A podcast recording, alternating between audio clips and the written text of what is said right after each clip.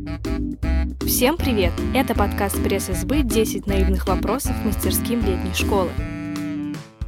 Привет всем! Сегодня с вами я, Елена Трухан, и директор случайной мастерской Герман Осьмак. Насколько вероятно, что человек, который знает статистику, выиграет в казино? Человек, который знает статистику, знает то, что в казино он не выиграет, если он будет в него играть продолжительное время.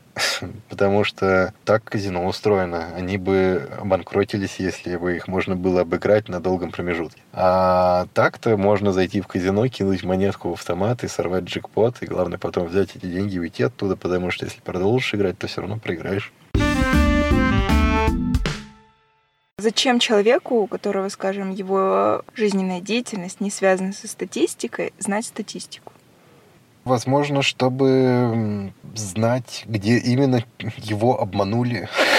Ну, например, Росстат может по-разному посчитать то, что называется средним уровнем дохода наших граждан. Мы можем посчитать это как среднее, арифметическое, тогда оно будет отклоняться скорее всего, в сторону большую, потому что у нас есть точки так, это статистический термин, выбросы. Вот.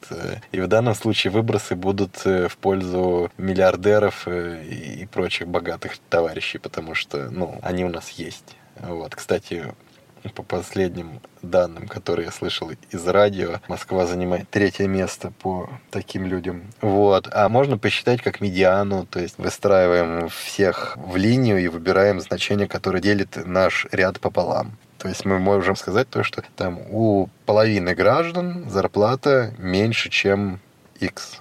Вот. Можем оценить по моде мода — это такая статистическая величина, а не fashion, в смысле, как одеваются. Вот. Можем оценить по моде. То есть тогда мы узнаем, какую заработную плату получает большинство граждан когда с телевизора провозглашают то, что вот там в среднем зарплата составляет 38 тысяч по какому-нибудь региону. Тут сразу вопрос, собственно, что ведущий вкладывает в это значение в среднем? Это у большинства людей, это у половины или это среднеарифметическое? Вот, как это воспринимается слушающим, то есть, опять-таки, в тех же категориях, вот, и в каких, собственно, категориях это было рассчитано теми людьми, которыми это было рассчитано. С чего начать в исследованиях, требующих статистики? В исследованиях, требующих статистики, следует начать с изучения статистики. Вот. Потом, соответственно, формулирование вопроса не статистического. Потом формализация этого вопроса в некоторый статистический вопрос. Потом сбор, выборки, ну и так далее, и так далее, и так далее. Как отбирать важную и неважную информацию для статистики? Если мы говорим о статистике как о инструменте, которым чаще всего пользуются ученые из естественно-научных областей, то важную или неважную информацию они отбирают экспертным мнением, скажем так. Ну, то есть, например, у меня есть группа больных какой-то болезнью и здоровых, и у меня есть предположение, что какие-то клинические параметры могут быть связаны с этой болезнью. Понятное дело, я не могу, ну, в силу объективных причин рассмотреть все возможные параметры организма, я буду рассматривать только те, которые я считаю наиболее важными, исходя из своего опыта, а потом уже статистически показывать, что да, действительно вот этот конкретный параметр наиболее важен. Если мы опустимся в такую гипертрофированную статистику, как машинное обучение, то там мы можем... Там есть отдельная кухня отбора признаков по важности, вот, но это все делается в, в рамках алгоритмов машинного обучения. То есть изначально, когда поступают данные, исследователь не исходит ни из какого эмпирического предположения о важности или неважности тех или иных признаков, а отбирает их э, специальными инструментами, которые имеются в его арсенале. Если я правильно понимаю, то для анализа статистики нужно построить какую-то математическую модель. Так? Так какой момент математическая модель, которую мы выбрали для анализа нашей статистики, терпит фиаско? Ну, в момент, когда p больше 0,05. Тут, тут вопрос в том, что понимается под моделью. Э, чаще всего все-таки о моделях можно говорить, когда мы говорим о машинном обучении или диплернинге, глубоком обучении. Вот. Тогда ну, там нельзя сказать, что модель терпит фиаско. С, какой-то, с каким-то качеством работает любая модель, даже та, которая не работает. Поэтому есть просто модели, работающие лучше, есть модели, работающие хуже. И стараются отбирать модели, которые лучше всего работают. Вот. А если мы говорим о каком-то статистическом исследовании, то модель терпит фиаско, когда p больше 0,05. Это, это точно я подметил. Что такое p Пивель, это, если я отвечу корректно на этот вопрос, то это будет очень большим спойлером э, участникам, которые будут выполнять задание, потому что там в том числе есть этот вопрос. Так что я не буду отвечать на него Мы специально. никому не расскажем, пока они не сдадут. Ну, подождите, но это же будет подкаст, который выложен в интернет. Правильно? Он, наверное, будет висеть где-то на страничке мастерской, и, и которые вот выбирают, куда бы мне пойти, на эту мастерскую. А послушай-ка, что он говорит. А там, о, пивелью. А у нас один из вопросов. Что такое пивелью? Вот вообще по вопросу, по, тому, как люди отвечают на вопрос, что такое пивелью, это один из э, таких указывающих критериев на то, стоит участнику идти к нам на мастерскую или, или не стоит. Ну, в смысле, может быть, он уже знает, что такое пивелью. То есть это в отборочных испытаниях? Конечно, да, есть такой вопрос, что такое пивелью. Он, он, он, он, он у нас, э, я думаю, в следующем году будет представлен в различных своих ипостасях, чтобы уж точно понять, понимает ли участник, что такое пивелью или не понимает. Потому что понимание, глубокое, интуитивное, полное понимание, что такое пивелью, это основной результат нашей мастерской мастерской. Можно ли смоделировать абсолютно все? Опять-таки вопрос о том, что мы подразумеваем под моделью и какого качества нужна модель. Вот. В целом, если мы говорим о моделях машинного обучения, то можно смоделировать все, были бы данные вычислительные и соответствующие вычислительные мощности.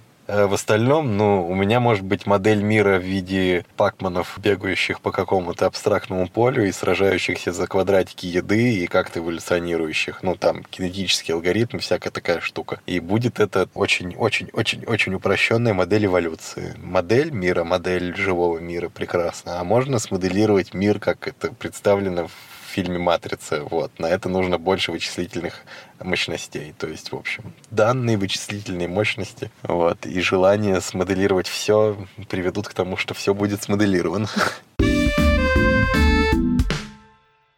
Почему есть законы, которые мы рассматриваем без статистики, например, классическая механика, а в некоторых без статистики не обойтись? Разве для них нельзя вывести универсальный закон?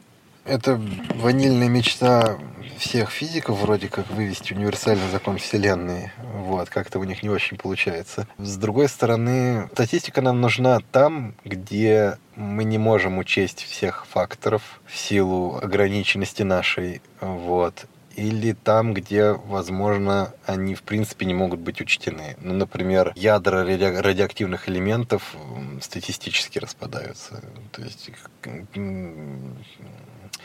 и, соответственно, если какой-то живой организм облучается радиоактивным излучением, то поломки в ДНК будут опять-таки статистические. Мы не можем предсказывать, в какое именно место попадут заряженные частицы, и, соответственно, сломается ДНК. Ну, такова природа. Есть следствия, которые имеют определенные причины, и это классический детерминизм, а есть следствия, которые проявляются в результате действия ряда несвязанных случайных причин. Это стохастический детерминизм, и так, так все сложилось.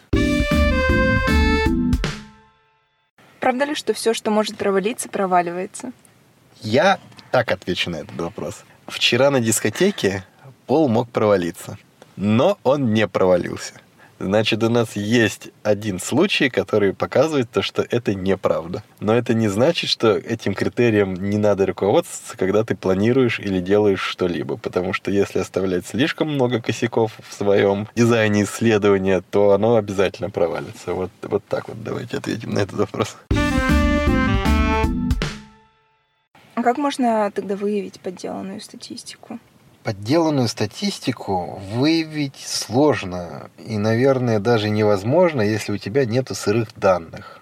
Ну, то есть мы говорим о выявлении подделки, когда мы можем вот провозгласить, что люди вот здесь вот нас обманули, тут была неправильная статистика. Это можно сделать только если у тебя есть сырые данные, и ты сам вот проделываешь все эти статистические тесты и показываешь то, что либо их применяли некорректно, а, либо вообще не, не, те, не то использовали. Если у тебя нету сырых данных, что чаще всего происходит в общественной жизни, скажем так, да, с теми же зарплатами, то, конечно, можно пробовать оценить корректность применения тех методов, которыми это считали.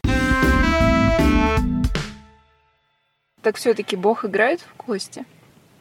Чтобы ответить на этот вопрос, во-первых, нужно предположить, что Бог есть, а потом ответить, а то играет он в кости или нет. Вот. Не может же тот, кого нет, играть в кости, потому что его нет.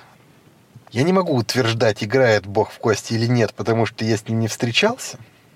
Но инструменты, возникшие на почве игры в кости, помогают ученым эффективно исследовать окружающий мир – делать предсказания и различные инструменты, техники и получать результаты, которые хорошо согласуются с реальностью. Поэтому насчет Бога не знаю, но ученые прекрасно играют с природой в кости, вот, и периодически ее обыгрывают.